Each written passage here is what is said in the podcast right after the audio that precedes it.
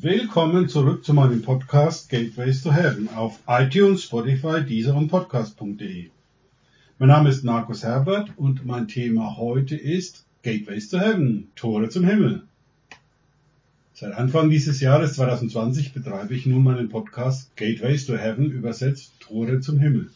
Wenn ihr euch darauf einlassen wollt, zeige ich euch in den nächsten vier Podcasts, wie ihr durch eines der Tore zum Himmel gehen könnt. Auch beschreibe ich die Grundlagen dazu. Doch, wie kam ich auf diese Idee mit den Gateways to Heaven, den Toren zum Himmel? Das ist eng mit dem Schreiben meines ersten Buches Krumm höher herauf, Visionen vom Berg Zion, dem Garten Eden und dem himmlischen Jerusalem verknüpft. All das begann mit einer Vision während einer Anbetungssession bei Kingdom Life Now in Schorndorf. Normalerweise spiele ich dort Percussion auf meiner Cajon mit. Doch dieses Mal, im Februar 2019, spielte mein Freund Wolfgang auf der Cajon und ich war sozusagen arbeitslos. Ich hatte also reichlich Zeit, mich auf die Anbetung Gottes einzulassen. Dabei merkte ich, wie dadurch die Kraft und die Gegenwart Gottes mehr und mehr in mir und um mich herum zunahmen. Plötzlich stand ich vor einem sehr großen Berg. Intuitiv wusste ich, das ist der Berg Zion. So begannen die Visionen vom Berg Zion, dem Garten Eden und dem himmlischen Jerusalem für mich. Zum damaligen Zeitpunkt hatte ich keine Ahnung, dass ich ein Tor zum Himmel benutzt hatte, um an den Fuß des Berges zu gelangen. Vor allem nicht, wie das funktioniert. Die Visionen kamen zu mir, ich hatte keine davon geplant. Zuerst dachte ich, was für eine tolle Vision. Mir kam nicht mal im entferntesten der Gedanke, dass diese Visionen weitergehen würden. Und schon gar nicht, dass daraus ein Buch werden würde. Da ich in meiner prophetischen Ausbildung gelernt hatte, alle Träume und Visionen zu notieren, schrieb ich alles auf. Erst nachdem ich einige Visionen erhalten hatte, sagte mir der Heilige Geist, dass dies ein Buch werden würde. Zuerst hatte ich natürlich meine Zweifel, ob diese Visionen ein Buch füllen könnten. Doch dann ermunterte der Heilige Geist mich, ein Kapitel voranzustellen, in dem ich meinen Weg zu diesen Visionen beschreibe. So entfaltete sich das Buch Schritt für Schritt. Für mich völlig überraschend sind es am Ende circa 140 Seiten geworden. Doch zurück zu meiner ursprünglichen Frage, wie ich die Visionen erhalten hatte, durch die Tore zum Himmel. Im November 2019 kamen Greg und Valerie Koyata aus Kanada nach Schorndorf um dort praktisch über die Gerichtssäle des Himmels zu lehren.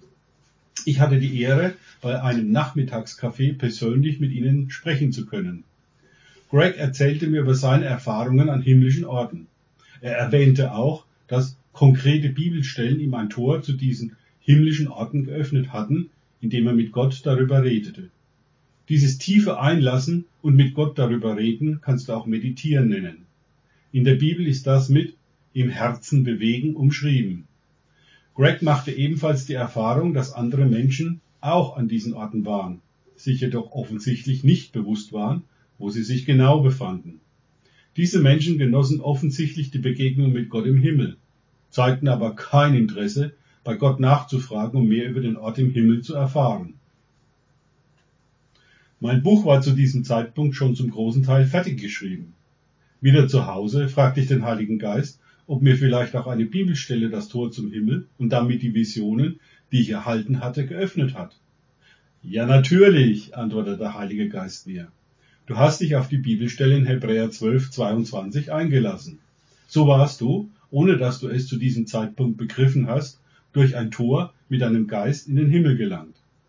In Hebräer 12, 22 steht, sondern ihr seid gekommen zum Berg Zion und zur Stadt des lebendigen Gottes, dem himmlischen Jerusalem, und zu Milliarden von Engeln, einer Festversammlung, und zu der Gemeinde der Erstgeborenen, die in den Himmel angeschrieben sind, und zu Gott, dem Richter aller, und zu den Geistern der vollendeten Gerechten, und zu Jesus, dem Mittler des neuen Bundes, und zum Blut der Besprengung, das besser redet als das Blut Abels. Jetzt fiel es mir wie Schuppen von den Augen. Ich war am Berg Zion in der Stadt des lebendigen Gottes, dem himmlischen Jerusalem, auch hatte ich Engel getroffen und konnte sogar mit ihnen reden. Ich hatte Menschen aus der Wolke der Zeugen getroffen und bin Gott, dem höchsten aller Richter, im himmlischen Gerichtshof begegnet. Und das alles, ohne gewusst zu haben, wie das funktioniert. Das ist Gottes Gnade. Er hatte mir all das geschenkt und später erklärt, wie das zustande gekommen ist. Im Weiteren machte mir der Heilige Geist klar, dass das, ich zitiere, sondern ihr seid gekommen, Zitat Ende, eine Realität wird, muss man zum Beispiel wie der Berg Zion werden. Es geht also nicht nur darum, etwas darüber zu wissen, sondern verwandelt zu werden. Ohne kompatibel zu sein, kannst du nicht an diesen Ort kommen. Du musst ihm gleich werden. Wie das geschieht, das ist ein Geheimnis Gottes. Aber geistgewirkte Visionen und Offenbarungen sind Mittel, die Gott häufig dafür verwendet. Tja, wie werde ich wieder Berg Zion? Ich bin ja nicht aus Stein wie ein Berg. In meinem Buch beschreibe ich, wie Jesus mir die Frage stellt, meinst du, Gott hat tote Materie geschaffen? Ich antwortete ihm, wenn du so fragst, dann wahrscheinlich nicht, ohne wirklich zu begreifen, worauf Jesus hinaus wollte. Ich durfte dann ganz plastisch erleben, dass sowohl der Berg Zion als auch die goldenen Steine von Jerusalem lebendig sind. Mehr verrate ich an dieser Stelle nicht, wie sich das genau zugetragen hat. Lest es selber in meinem Buch nach, wenn es erschienen ist. Das gemeinsame Kennzeichen von mir als Mensch und vom Berg Zion bzw. dem himmlischen Jerusalem ist Leben. Anscheinend ist der normale Zustand von uns Menschen eher leblos, so im Sinne von schlafwandelnd. In einer Vaterherzvision erklärt mir der himmlische Vater Details dazu. Wie werde ich mehr und mehr lebendig? Durch Begegnungen mit dem Vater, dem Sohn und dem Heiligen Geist in seiner Dimension, also im Himmel. Jede persönliche Begegnung mit Gott macht dich ein Stück lebendiger. Genau davon handelt mein Buch. Diese Bibelstelle aus Hebräer 12,22 war für mich das Tor zum Himmel, das Gateway to Heaven. Die Bibel ist kein totes Buch. Wenn du dich darauf einlässt, darüber meditierst, im Sinne von mit Gott darüber reden, dann öffnet sich dir ein Tor zum Himmel und du kannst an der Hand von Jesus Christus über die Schwelle in die himmlische Dimension gehen. Es gibt noch viele, viele Bibelstellen, die dir das Tor in den Himmel öffnen können. Wie Paulus treffend in 2. Korinther 3, 6 sagt, er, Jesus Christus, hat mich und damit auch dich und mich fähig gemacht, ihm zu dienen durch die Bekanntmachung seines neuen Bundes. Dieser Bund unterscheidet sich dadurch von dem früheren Bund, dass Gott jetzt nicht ein geschriebenes Gesetz gibt, sondern seinen Geist. Der Buchstabe des Gesetzes führt zum Tod, der Geist aber führt zum Leben.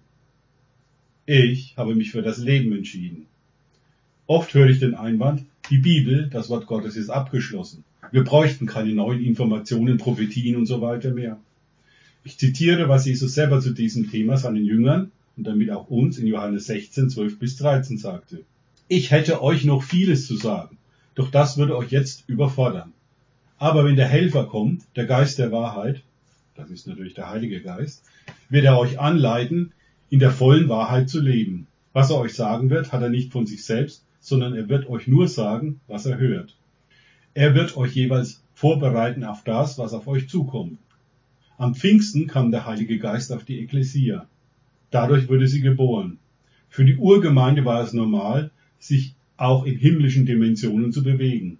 Ich erinnere hier nur daran, wie Paulus im dritten Himmel war oder Johannes auf Patmos die Visionen von Jesus Christus bekam.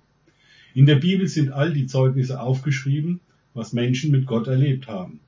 Doch nicht dafür, dass wir die Zeugnisse als längst vergangene Geschichten ansehen, sondern dass wir uns selber aufmachen, Gott in seiner Dimension zu begegnen. Soweit für heute. Danke fürs Zuhören. Denkt bitte immer daran, kenne ich es oder kann ich es? Im Sinn von erlebe ich es. Erst sich auf Gott und Begegnungen mit ihm einlassen, bringt Leben. Gott segne euch und wir hören uns wieder.